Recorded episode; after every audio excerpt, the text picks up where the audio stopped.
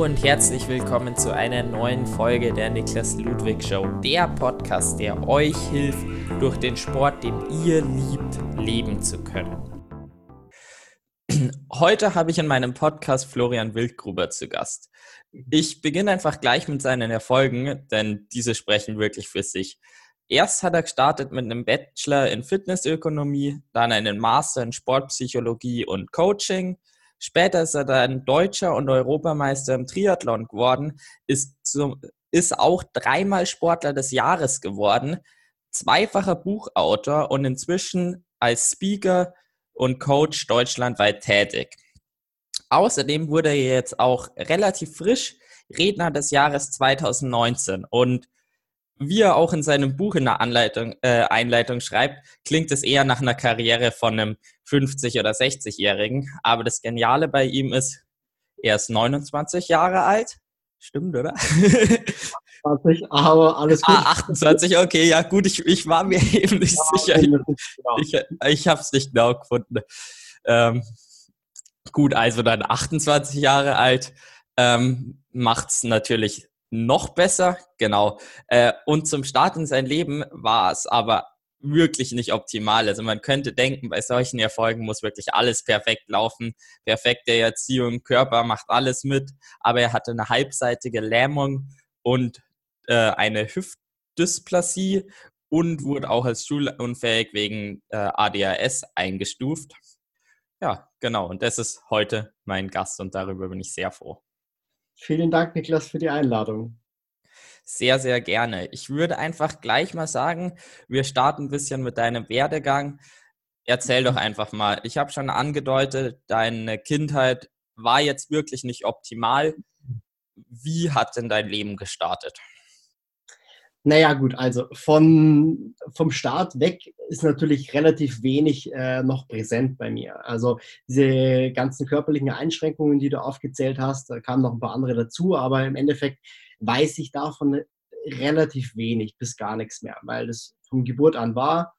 Die Menschen um mich herum, die haben sich da sehr, sehr viel Mühe gegeben, sehr, sehr viel Zeit investiert äh, mit Physiotherapie und allen möglichen Sachen, damit es wieder einigermaßen äh, ja, geklappt hat oder vor allem sich einigermaßen verwachsen konnte, um es mal äh, so auszudrücken. Und äh, ja, dann hatte ich halt das Glück, das Große, eben diese Menschen um mich herum zu haben, die mir da äh, sehr, sehr, sehr geholfen haben.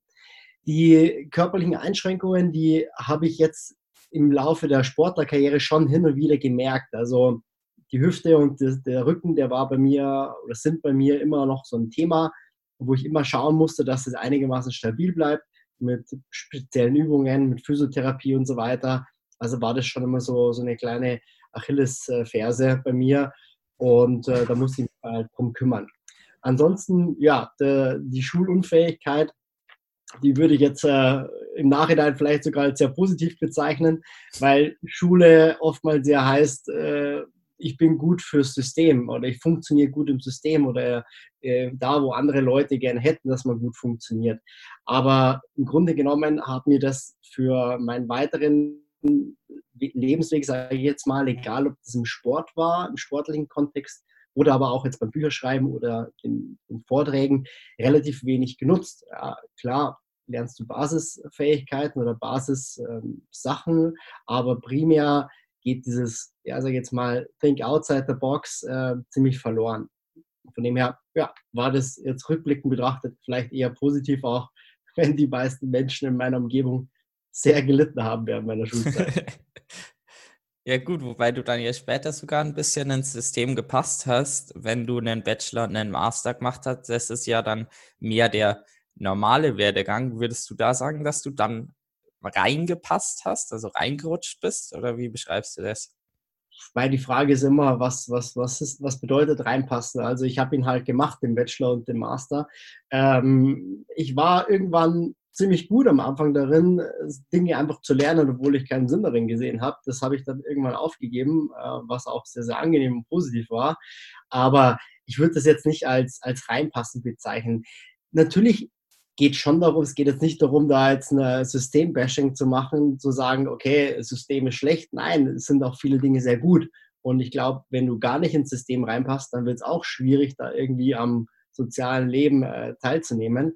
Aber ich würde, ich würde mich jetzt nicht so bezeichnen, dass das bei mir immer so nach, nach äh, Schema F gelaufen ist, sondern halt meistens über sehr, sehr viele Umwege. Ja.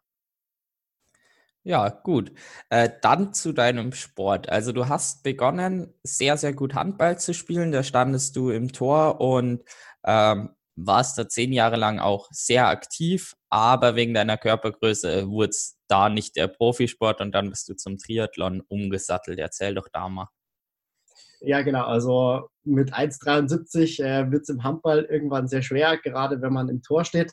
Bin vielleicht noch gewachsen, aber nicht mehr in die Höhe, sondern in die Breite, äh, vor allem in der Offseason. Aber ansonsten, ja, Handball war für mich so der erste große Sport, wo ich die, die ersten großen Ziele hatte, sage ich jetzt einfach mal. Davor war alles meistens eher ja, so nach Lust und Laune. Und ja, da habe ich mich ziemlich reingefuchst und versucht halt besser zu werden. Aber bis zu einem gewissen Grad hat das gut funktioniert, aber irgendwann ist halt eben der Punkt gekommen, äh, das war relativ früh mit 14, wo ich gemerkt habe, okay, ich, ich wachse nicht mehr. Und irgendwann, ich habe versucht, mich noch relativ lange an diesem Wunsch, an diesem Traum festzuhalten, aber irgendwann, ja, war, habe ich halt auch resigniert, zumindest in der Hinsicht, weil ich gemerkt habe, dass, dass da bis nach ganz oben einfach super schwer wird, äh, bis unmöglich wird, ja. Und ja, was er auch manchmal dann äh, was Gutes hat oder meistens was Gutes hat. Und so bin ich halt dann auch zum Triathlon gekommen. Ja, genau. Und dann zu deiner Triathlon-Karriere. Du äh, bezeichnest dich selber oder hast dich selber als Triathlon-Profi bezeichnet, aber hast besonders in der Altersklasse Erfolge erzielt. Also 2015 müsste der deutsche Meister gewesen sein, oder? Genau, und 2016 mhm. dann dein Karrierehöhepunkt mit dem Europameister. Mhm. Ja, ich, ich, ich, das ist so ein beliebtes äh, Streitthema im Triathlon vielleicht. Äh, was ist jetzt Profi und was ist nicht Profi? Es ist ein sehr, sehr schwammiger, ähm, sehr, sehr schwammiges Feld, einfach zu, ja. die Abgrenzung zu finden, was ist Profi, was nicht. Es gibt jetzt Profis in Anführungszeichen, die eine, eine Profilizenz haben, aber vielleicht irgendwo auf Platz äh, 50, 60, 70, 80 eindrudeln. Und es gibt Age-Grouper, die keine Profilizenz haben und bei den wirklichen Profis aber trotzdem mitmischen. Also hier ist die, die Definition sehr, sehr schwammig, gerade dann, und das ist vielleicht auch nochmal relevant, kommen wir vielleicht nachher noch drauf zu sprechen, äh, was die Öffentlichkeit wahrnimmt. Wir müssen ja bedenken, äh, du Niklas und ich sind ja und viele andere sind ja oft in so einer Triathlon-Blase gefangen, ähm, was ja auch manchmal gut ist oder oft gut ist. Aber auf der anderen Seite äh, gibt es halt sehr, sehr viele andere Menschen außenrum, die von Triathlon keine Ahnung haben, was auch ganz normal ist und auch äh, nichts nicht schlimm oder nichts Verwerfliches ist. Aber da ist es ganz schwer, halt eben dann so zu kommunizieren, dass der Außen versteht, was, was eigentlich, äh, was man selber eigentlich macht. Und wenn ich jetzt sage, ich bin Europameister in der Age Group geworden, dann äh, sagt der Nächste, ja, übrigens seit der Wildgruppe ist mal Weltmeister geworden. Nee, nee, nee, war bloß Europameister und den anderen Olympia. Also es wird halt, es vermischt sich alles sehr, sehr stark irgendwann, ja. Ähm, genau, aber für mich war irgendwann so nach vier, fünf Jahren so ein Punkt erreicht, wo ich sehr, sehr viel Zeit investiert habe und auch mit dem äh, Sport, mit dem Triathlon mein Geld verdient habe. Und das wäre jetzt für mich so die Definition von Profi, dass äh, ich von dem Sport lebe. Ja, genau, da gibt es ja auch extrem viele verschiedene Definitionen von eben. Profilizenz, bis wirklich viele, viele gibt, die in der Masse halt dann ähm, verschiedenste Jobs noch machen und einfach Triathlon eigentlich nur ein ambitioniertes, also ein sehr ambitioniertes Hobby ist. Und so gibt es eben auch dann die Profis, in Anführungszeichen eben jetzt mit deiner Definition, die vom Sport leben, äh, die dann aber nicht unbedingt im Profi-Starterfeld starten. Genau, also nach 2016 war es aber dann bei dir so, dass du, dass dir persönlich für den Kopf ein weiterer Triathlon-Erfolg, von mir aus jetzt Weltmeister oder dann im Profifeld, wirklich gute Erfolge, mhm. hätten dir persönlich nichts mehr gebracht. Ähm, daran wärst du nicht mehr wirklich gewachsen und das hätte dich auch nicht erfüllt. Und dementsprechend bist du dann übergegangen zum Outdoor und Speaker. Prinzipiell war es natürlich so, dass ich mir immer überlegt habe, wo möchte ich denn hinkommen, äh, wo möchte ich denn irgendwann mal ankommen, auch jetzt in der Hinsicht im Sport. Und klar war da immer der Ironman Hawaii sehr, sehr präsent äh, und halt andere bestimmte Titel. Aber irgendwann war für mich auch so die Erkenntnis, äh, was, wo möchtest du denn da wirklich hin? Was ist denn so das wirkliche Ziel dahinter?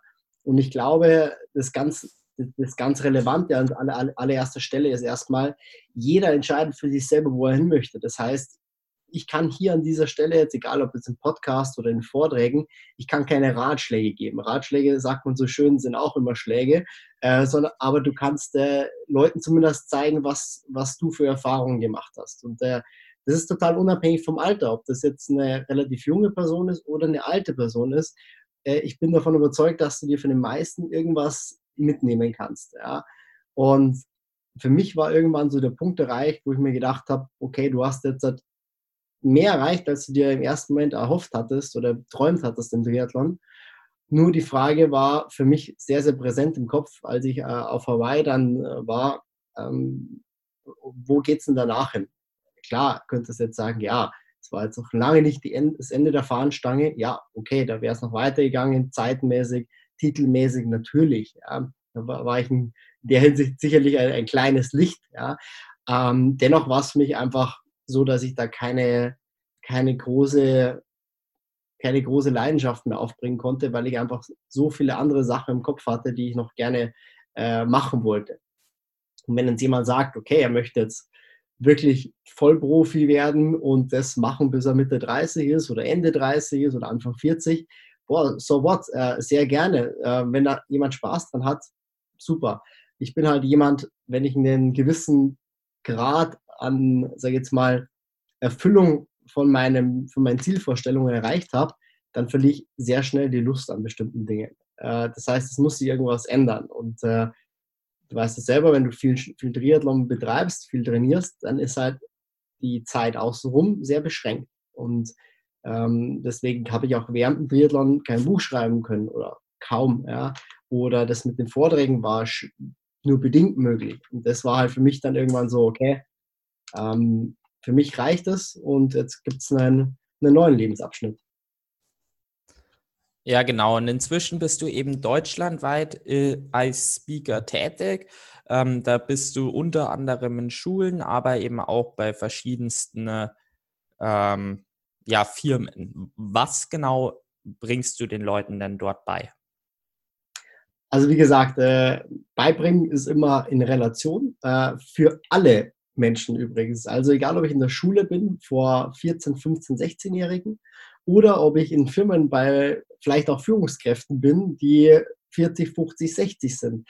Das heißt, ich kann nur sagen, was habe ich an Erfahrung gemacht, in Verbindung am besten noch natürlich mit dem, mit dem Fachwissen dahinter, aus der Sportpsychologie, aus der Motivationspsychologie, aus der Persönlichkeitsentwicklung.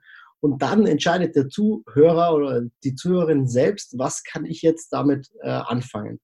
Und so mein Kernthema ist natürlich das Thema Persönlichkeitsentwicklung. Wie schaffe ich es denn, meine, meine eigenen Stärken zu entwickeln? Und vor allem so zu entwickeln, dass ich herausfinde, was treibt mich denn da dahinter denn wirklich an. Ja, ich finde auch genauso sind deine beiden Bücher geschrieben. Ich muss sagen, ich verwechsel immer dann den Inhalt ein bisschen, äh, was jetzt in welchem Buch stand. Aber gerade bei dem äh, Buch vom Höllencamp, das müsste Stärke sein, genau. Äh, aber wie du sagst, äh, also es ist vom Höllencamp bis Stop Mimi, das Buch. Ach, okay. äh, die Inhalte sind zwar komplett unterschiedliche Bücher, aber die Inhalte vermischen sich natürlich irgendwann, ja. Ja, genau. Gerade finde ich auch die Schreibweise und so weiter ja relativ ähnlich. Also man merkt, dass es von der gleichen Person ist und äh, so dieser Grundgedanke ist, finde ich, auch ein ähnlicher. Und aber bei dem, eben bei Stop Mimimi vom Höllencamp, finde ich das auch sehr schön, wie du aus bestimmten Übungen dann Lektionen für dich ziehen kannst. Und wenn diese dann eben anderen auch noch weiterhelfen, dann ist es umso besser. Absolut, exakt. Genau, jetzt ist es so, in Freising, also unserer beider mhm. Heimatstadt, ähm, ist sobald das Thema Triathlon irgendwie aufkommt. Gerade eben, wenn ich sage, ja, ich trainiere auf einen Ironman, ich möchte Triathlon-Profi werden oder was, man unterhält sich ja, mit so vielen Leuten, dann kommt ganz häufig, ja, kennst du dann auch den Florian Wildgruber? Ja, dann kennst du doch sicher einen Florian Wildgruber. Trainierst du dann mit dem? Und ich meine, das sind Menschen, die meistens gar nichts mit dem Triathlon zu tun haben. Und trotzdem kennen sie dich. Und das ist jetzt definitiv nicht nur auf deine wirklich großartigen Erfolge zurückzuziehen, sondern du hast auch viele Schritte gemacht, dass Leute dich eben gerade auch in der Heimatstadt in Freising jetzt kennen. Ähm, jetzt hast du gesagt, du gibst keine Tipps oder Ratschläge, sondern zeigst auf, wie dein Weg war, was deine Strategien war, gerne auch eben was eigentlich wirklich überhaupt nichts gebracht hat, aber dich viel Zeit gekostet hat.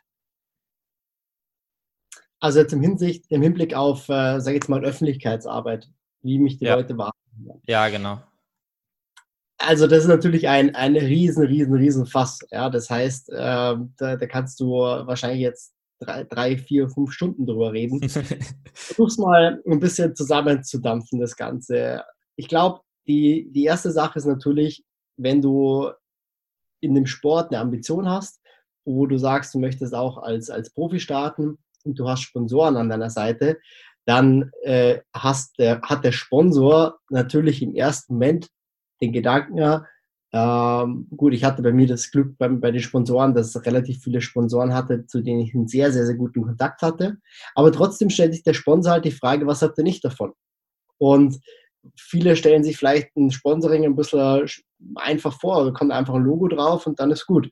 Aber das Thema dahinter ist halt nochmal deutlich größer. Das heißt, der Sponsor muss halt auch eben sichtbar sein in der Öffentlichkeit. Das heißt, es ist halt eine, Menge Arbeit dann auch, nicht nur den, sage ich jetzt mit Anführungszeichen Erfolg, wie auch immer man den definieren mag, zu haben, sondern halt auch den Erfolg nach außen zu zeigen.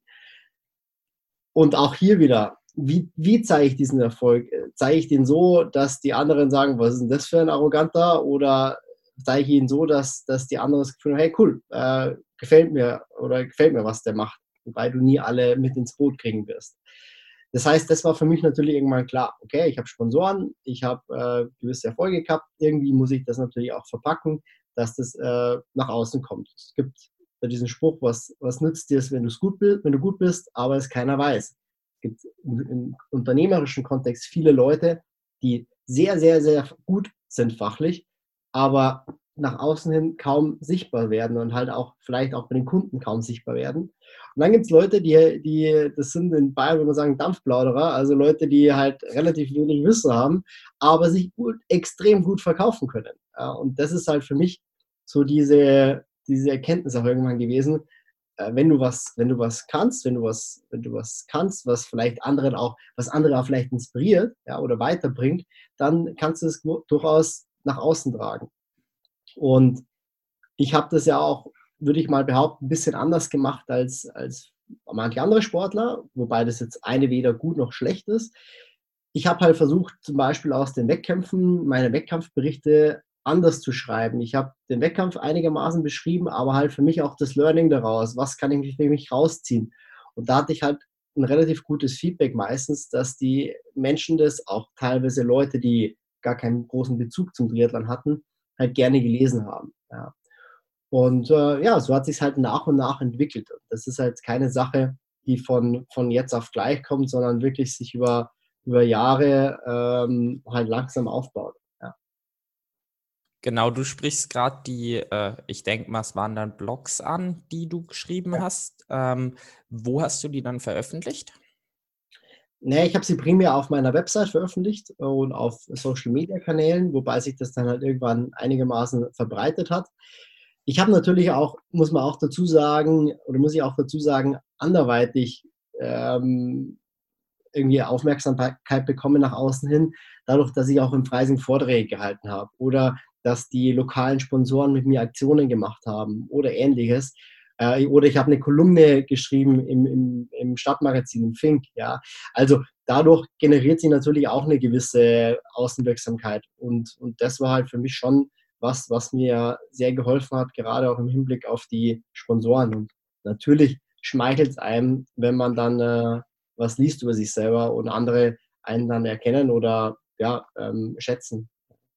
Ja, das glaube ich auf jeden Fall auch. Und ich glaube eben auch, dass gerade diese Sponsoren-Events, wo man dann als Special Gast kommt, also ich kenne es jetzt zum Beispiel vom der AOK mit dem, äh, Benedikt Mordstein, Breakdance -Welt, äh, Weltrekordhalter, Weltmeister mhm. glaube ich nicht, äh, genau, wo dann eben auch ist, die AOK hat hier branded dieses Event und da ist als Special Gast der Florian Wildgruber da und dann macht die AOK zum Beispiel jetzt in dem Fall dafür Werbung und ähm, die kommt natürlich auch wieder auf deine Person. Und so hast du es eben gerade, wenn du da mehr lokale Sponsoren hast, die dann eben auch lokal etwas machen, äh, dass man eben dann logischerweise auch lokal bekannter wird. Ja, definitiv. Und vor allem aus meiner Sicht, also das ist für mich so das, das aller, aller, allergrößte Learning gewesen aus Sponsorenarbeit.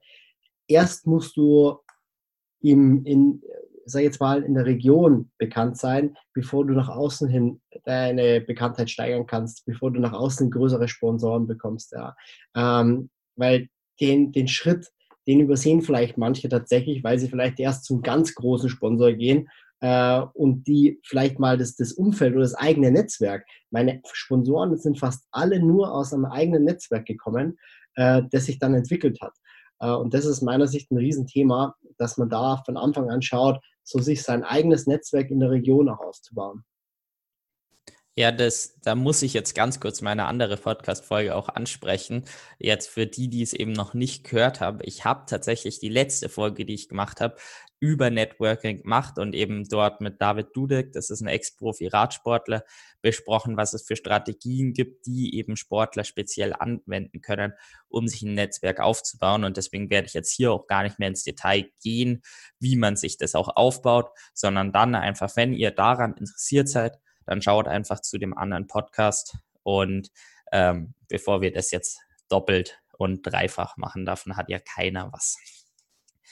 Genau, dann. Ähm, ich habe tatsächlich mal in einem Telefonat äh, mit dir vor ja, einem halben Jahr den Tipp bekommen, dass ich auf Zeitungen zugehe mit meinen Rennergebnissen, mit der Hoffnung, dass sie darüber einen Artikel schreiben, weil eben Zeitungen, besonders wenn sie lokal sind, möchten von lokalen Sportlern, was lokal passiert, möchten sie ja sowieso berichten.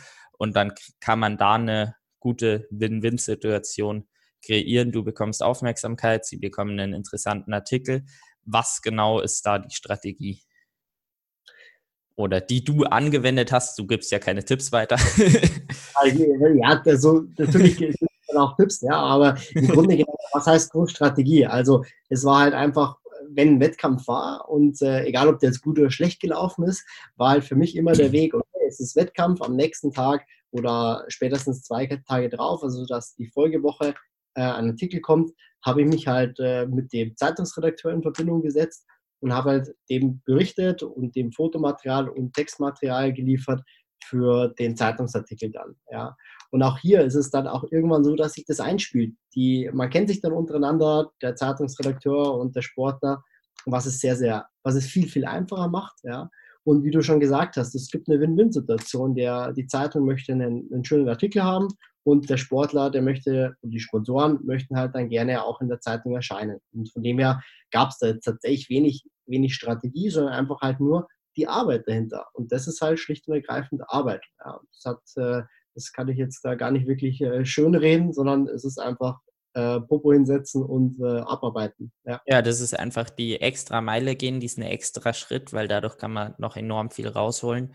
Also was ich jetzt auch gemerkt habe, ähm, ich bin zum Beispiel, nachdem du mir den Tipp gegeben hast, das war tatsächlich direkt einen Tag nach dem letzten Rennen, was ich gemacht habe, habe ich direkt allen lokalen Zeitungen geschrieben und von zwei habe ich sogar die Antwort bekommen, ja, berichten wir auf jeden Fall mega cool, wir wollen aber noch mehr über deine Person mhm.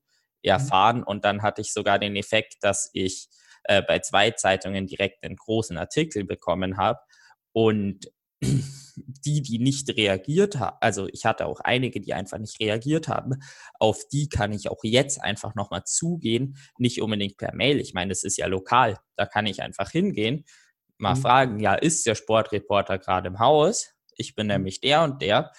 Und äh, genau so hat man, also so kann man den Effekt oder hatte ich sogar das, dass man eben, wenn man persönlich dann auf die Leute zugeht, den Effekt sogar nochmal deutlich verstärken kann. Und so kommt jetzt auch zum Beispiel in der Süddeutschen am Wochenende über mich wieder ein Artikel, weil ich persönlich auf die zugegangen bin, obwohl sie zweimal nicht auf meine Mails reagiert hatten. Mhm.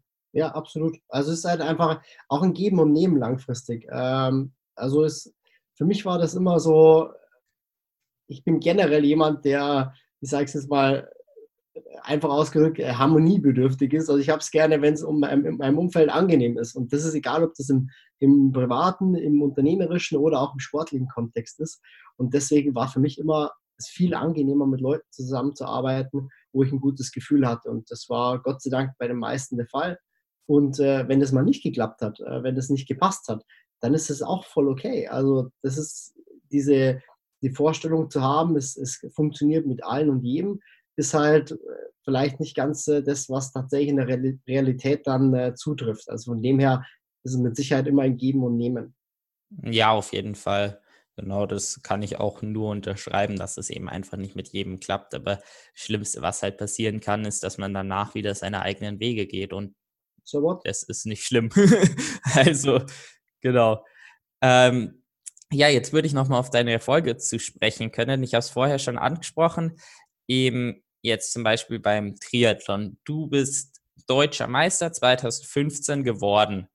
Ähm, präsentierst auch nach außen, dass du deutscher Meister bist. Du hast jetzt gesagt, ähm, mhm. weil Leute einfach, wenn man da noch sagt, Altersklasse 25, jetzt zum Beispiel beim deutschen Meister oder eben Overall Age Group, dass die Leute das dann vertauschen und im Kopf was Falsches weitergeben.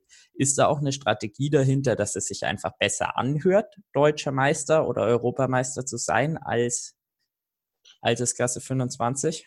Das kannst du jetzt natürlich auslegen, wie du magst. Ja. Ähm, für mich war es, ich habe tatsächlich am Anfang genau so das nach außen transportiert. Also das heißt Altersklasse, Deutsche Meister Altersklasse, AK 25, bla bla bla. Ähm, oder 24, was es war, ich weiß gar nicht mehr.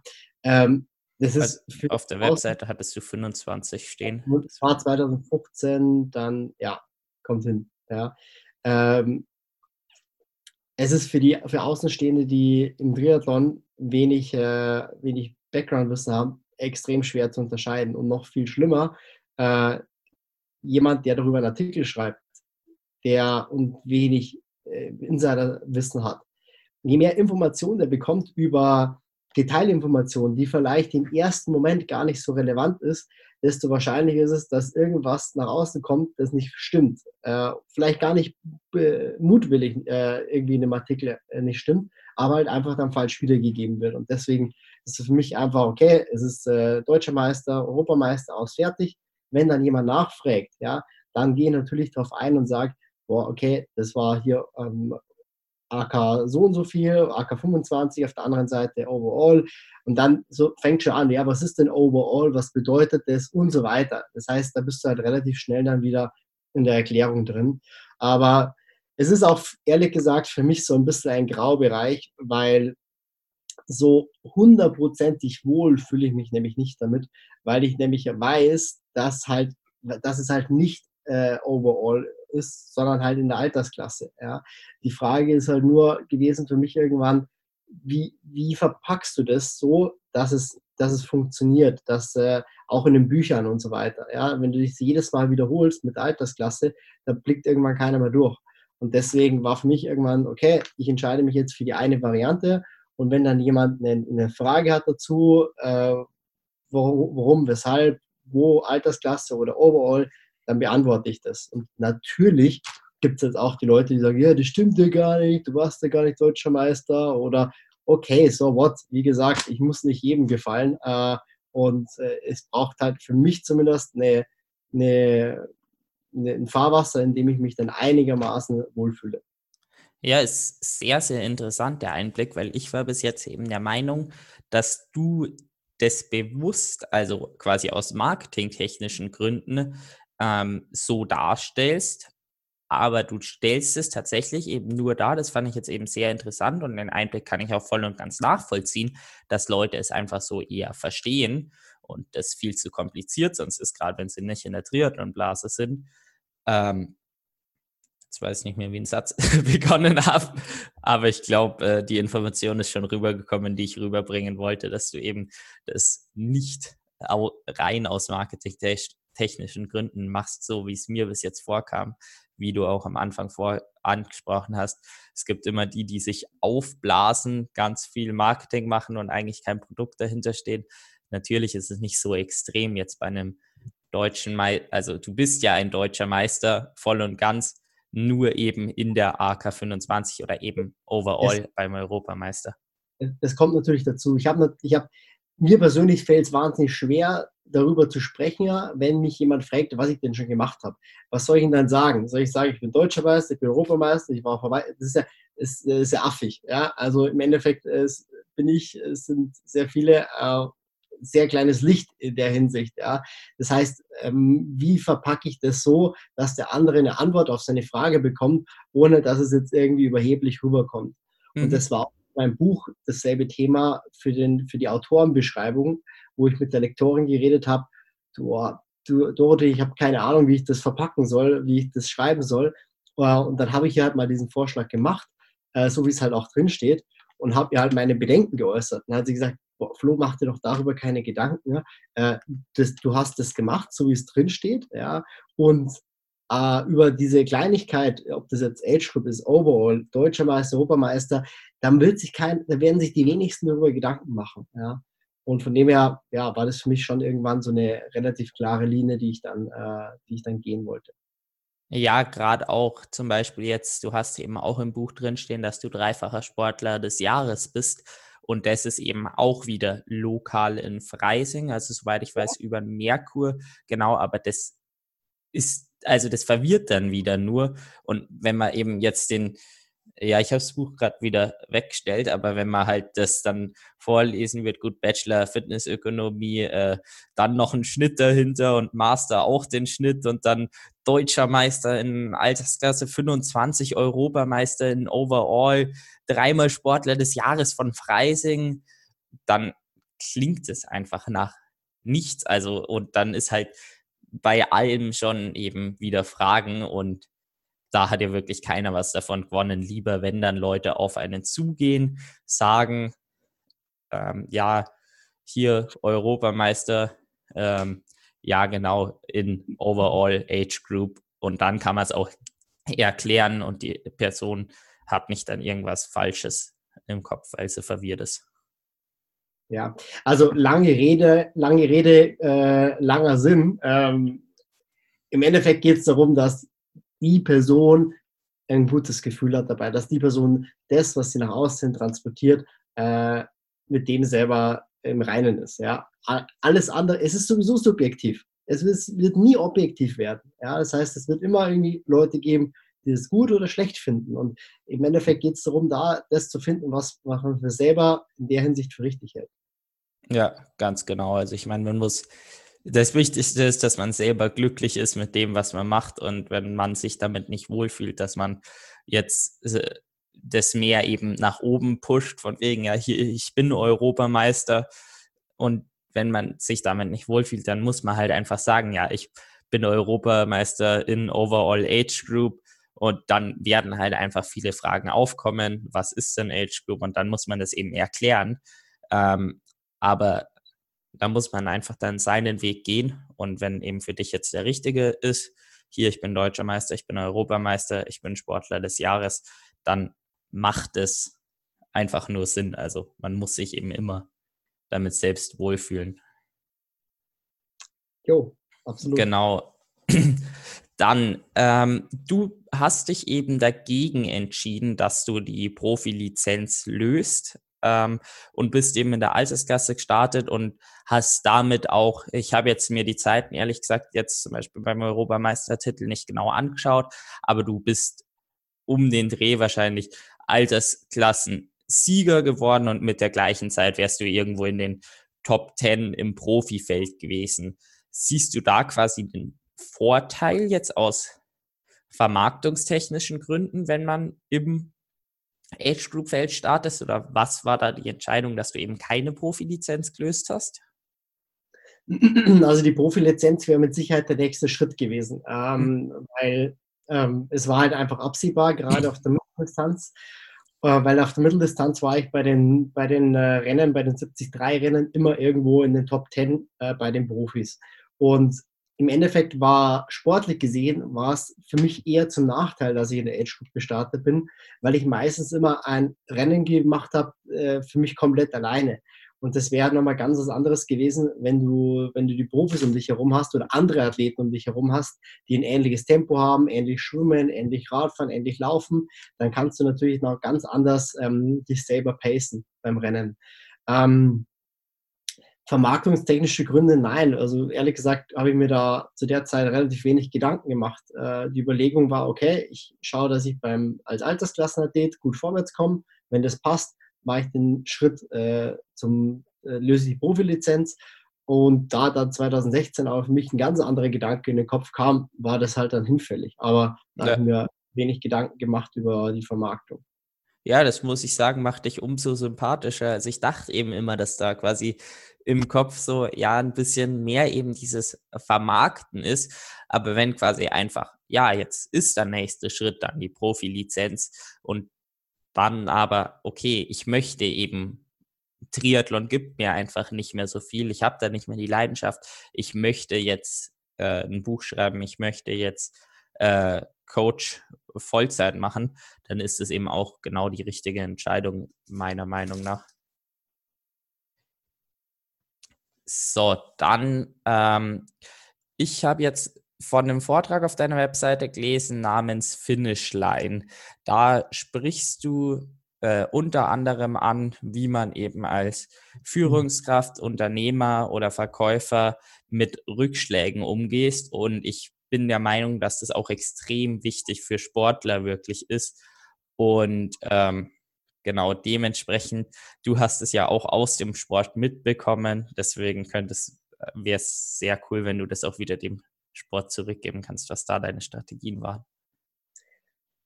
Ich glaube, wenn du zehn Leute fragst, wie man aus, Rückschlägen wieder zurückkommt oder von Rückschlägen wieder zurückkommt, dann wirst du zehn verschiedene Antworten kriegen. Auch hier wieder dasselbe Thema. Es gibt kein richtig und es gibt kein falsch. Es gibt nur ein funktioniert für mich oder funktioniert für mich nicht.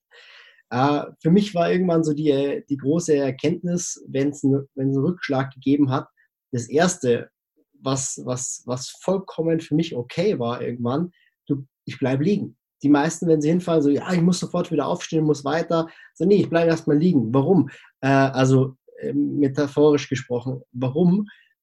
Weil sobald du aufstehst und sofort wieder weiter machst und weiterarbeitest und weiter kämpfst, machst du dir gar keine Gedanken darüber oder wenig Gedanken, warum bist du denn eigentlich auf die Schnauze gefallen? Warum hat es nicht funktioniert? Ja?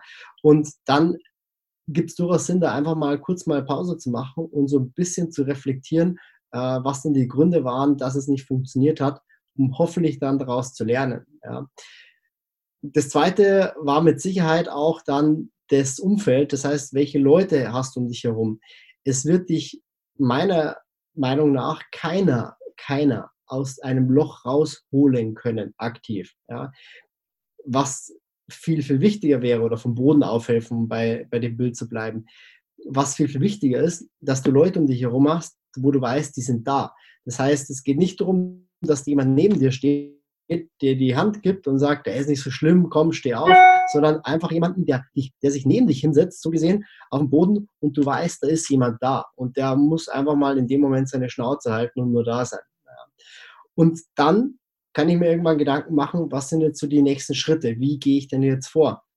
Das heißt, dann, wenn irgendwas nicht gut funktioniert hat, kommt ja meistens der Gedanke, ich kann das nicht, ich bringe das nicht hin, ähm, jetzt äh, hat es wieder nicht geklappt. Das heißt, es sind ja meistens äh, irgendwie so, so Selbstzerstörungsgedanken, äh, dass man es nicht hinbekommt. Aber es hat ja auch schon viel funktioniert. Das heißt, du bist ja da, wo du bist, weil eben schon viel funktioniert hat. Heißt, wenn du dann eben dich dafür entscheidest, weiterzumachen, überleg dir, was sind so die Stärken gewesen, die dich bisher weitergebracht haben, die dich bisher vorwärts gebracht haben. Und dann ist der letzte Schritt für mich so das Thema Anfangen. Fang wieder an. Ähm, denn egal wann du wieder anfängst, der Einstieg ist immer scheiße. Es wird immer so sein, dass der Einstieg unangenehm ist, dass du wieder anfängst zu zweifeln oder dass es nicht so rund läuft. Das heißt, fang einfach an und egal wie es läuft, machen. Einfach machen dann. Und das wäre für mich so der, der, der Ablauf, wie ich vorgehe, wenn es äh, ja, mal schief gegangen ist. Ja, wie du schon sagst, wenn man mit Rückschlägen umgeht, da kriegt man von zehn verschiedenen Personen zehn verschiedene Antworten. Und da tick ich persönlich auch anders. Ich bin nämlich einer, ich schaue, dass ich direkt wieder aufstehe und direkt wieder ins Machen komme. Das ähm, kam bei mir dadurch, ich habe auf dem Trampolin, also ich war eine Zeit lang in einem Trampolinverein und da war es dann so, dass ich so weit war, einen Rückwärtssalto, wirklich einen ordentlichen zu üben, nicht nur auf dem Trampolin, äh, also auf dem Gartentrampolin, da konnte ich den, aber halt mit schlechter Technik und so weiter. Und da bin ich mal ziemlich auf den Kopf gefallen, also nicht ganz so extrem. Und ähm, genau da war es aber dann so, dass ich immer bei den nächsten Malen die Angst hatte, diesen Rückwärtssalto zu machen. Und dann habe ich mir eine andere Übung gesucht und nochmal eine andere Übung gesucht, die ich dann erstmal geübt habe. Und irgendwann bin ich dann auch, also hatte ich halt einfach nicht mehr so einen Spaß am Trampolinspringen und ähm, habe diesen Rückwärtssalto seitdem nicht mehr mit der ordentlichen Technik geschafft. Und quasi für mich war es dann so, dass ich begonnen habe, Dinge viel in meinem Kopf viel zu groß zu machen, obwohl das eigentlich einfach nur ein Sprung war, den ich nicht optimal gemacht habe. Und da war dann sogar eine Matte über mir und eigentlich bin ich nur so, also habe die Hand noch irgendwie hingebracht und ich hätte sie einfach direkt nochmal probieren können. Und wenn ich mir da eben bei dem nächsten Sprung, okay, mhm. klappt wieder nicht. Jetzt sollte ich vielleicht mal überlegen, warum das nicht klappt, aber eher dann im Tun, dass ich, wenn ich wieder starte, dann erst wirklich überlege, warum hat es nicht geklappt, wenn ich quasi wieder in die Situation komme. Aber für mich ist die Lösung, dass ich direkt wieder aufstehe. Aber das ist ja auch genau das Schöne, dass da es gibt von verschiedenen Leuten verschiedene Antworten und so gibt es die eine Hälfte von Leuten, die jetzt mit deiner Antwort mehr anfangen kann und wieder einen anderen Teil, der mit meiner Antwort mehr anfangen kann.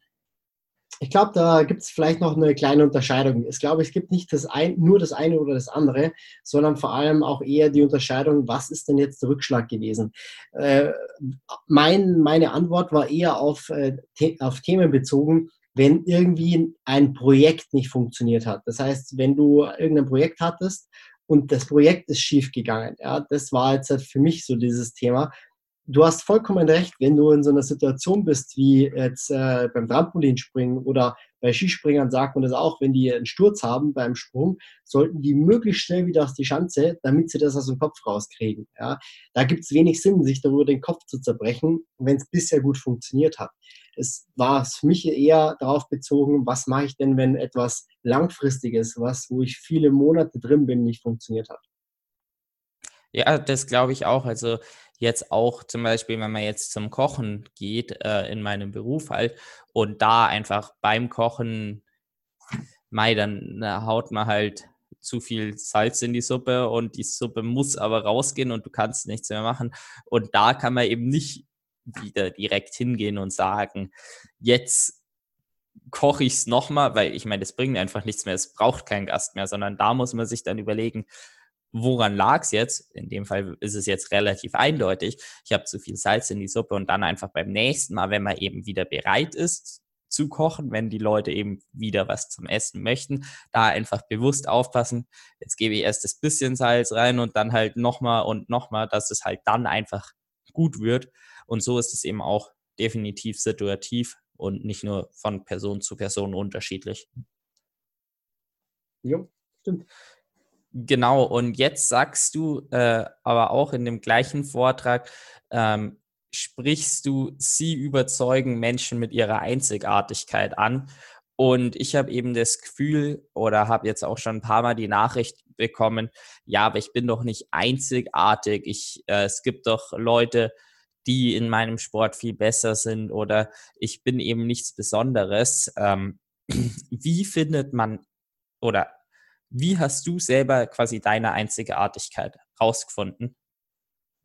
Naja, also es ist ja schon mal rein, äh, rein genetisch äh, definitiv der Fall, dass jeder Mensch einzigartig ist. Also es, es heißt weder dich noch mich noch sonst irgendjemanden gibt es äh, ein zweites Mal auf dieser Welt. Heißt, es gibt natürlich bestimmte Bereiche, in denen das äh, relevant wird, sage ich jetzt mal. Ja? Wenn du jetzt nach außen hin dich präsentierst, egal ob das jetzt als Sportler ist, als, als Speaker ist, als Buchautor ist, ja. Das heißt, diese Menschen, jeder davon hat irgendeine gewisse Einzigartigkeit.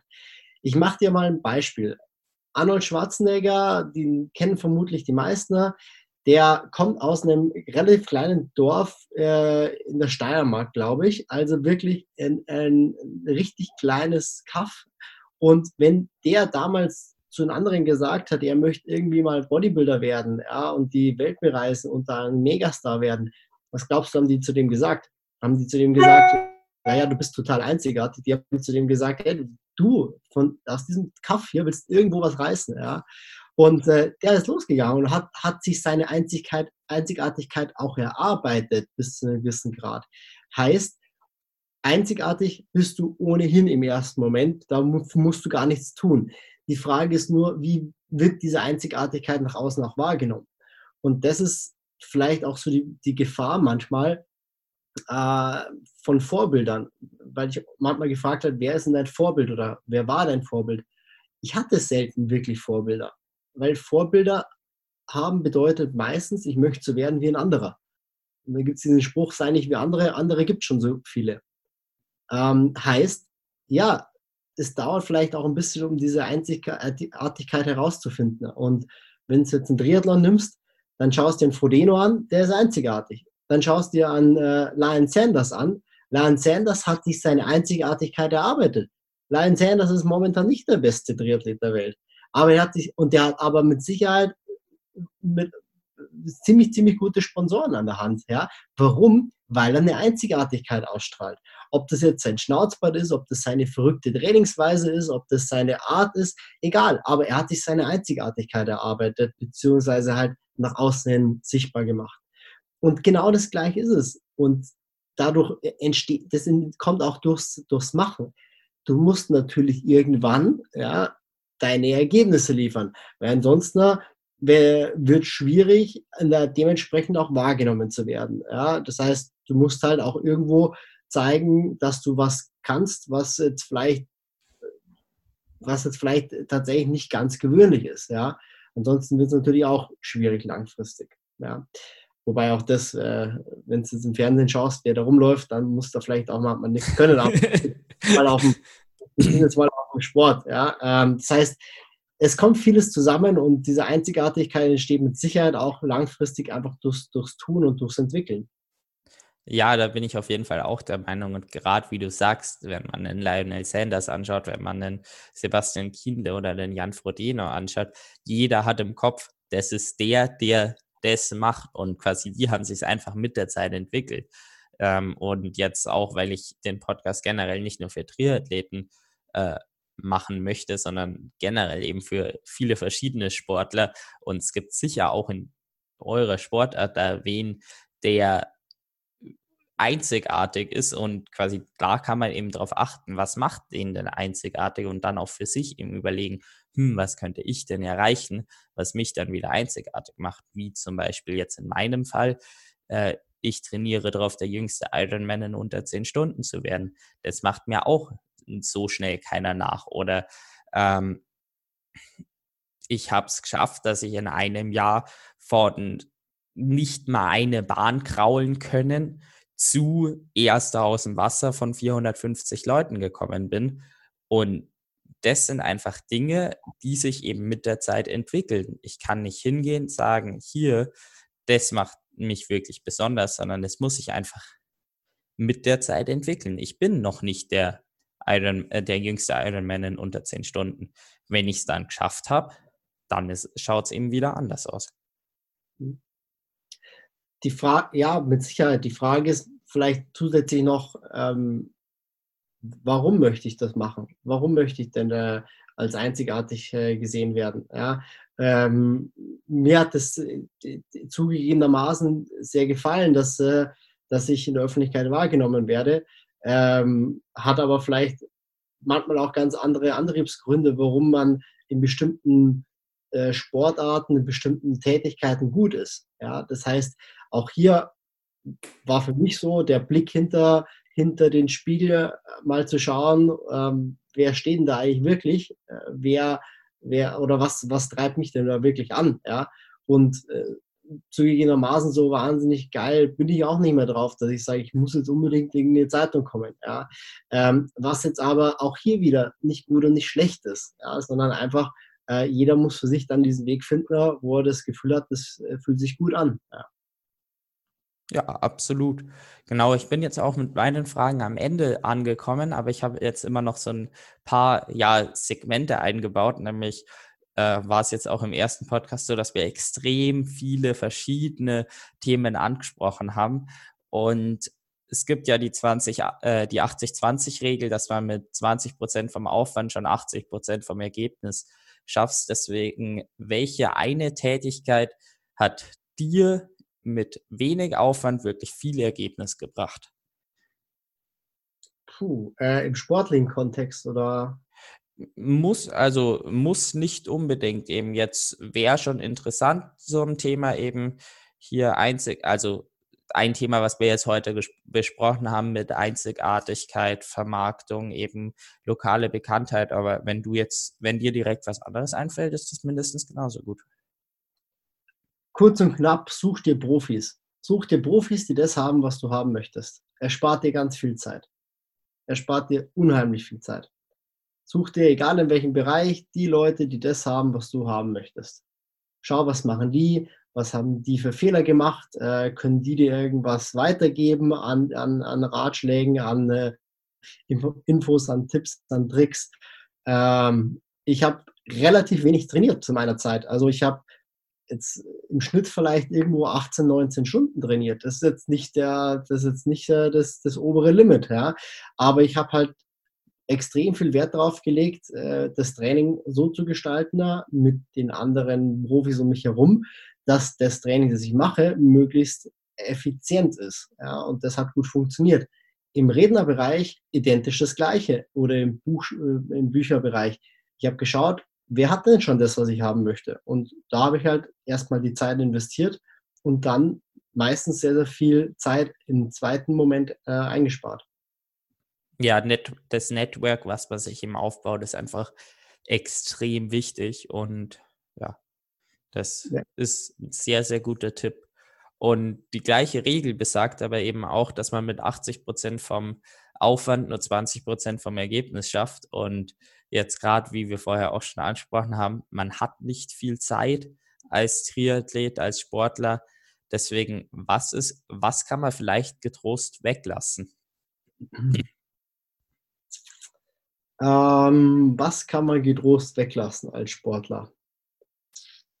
Das würden wahrscheinlich also sagen. Also jetzt gerade ähm, ist jetzt wahrscheinlich eher nicht aufs Training bezogen, sondern mehr auf das äh, sich selbst vermarkten, weil ich meine, beim Training, da sollte man einfach die Trainings machen, die dir der Trainer schreibt, weil das ist einfach das Effizienteste, was du gerade machst und die möglichst zu 100 Prozent durchführen. Also da sollte man einfach nicht abkappen. Hm, gute Frage. Ähm, ich bin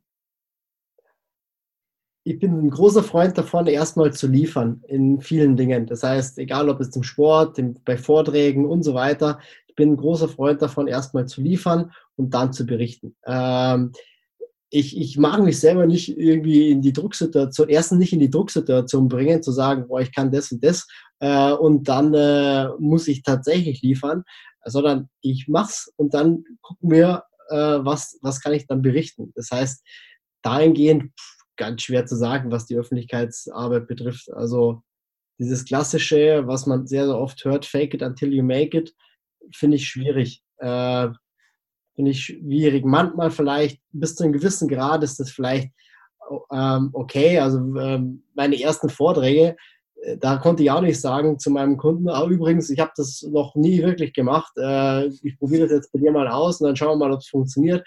Also dem habe ich aber auch nicht gesagt, du, ich habe schon Vorträge vor tausend Leuten gehalten, also bin mir ziemlich sicher, dass das klappt, ja. Sondern es war einfach neutral. Ja? Aber ich würde mal sagen, dieses klassische was vielleicht manchmal vorkommt, fake it until you make it, ist jetzt nicht so der, der präferierte Weg von mir. Ja. Ja, cool. Dann äh, vielen, vielen Dank für den Podcast. Also es gab wirklich interessante Einblicke und ich habe definitiv auch selber, obwohl wir jetzt so schon gesprochen haben, nochmal einiges mitgenommen. Genau, also vielen Dank für dein Dasein. Vielen Dank, Niklas, an dich.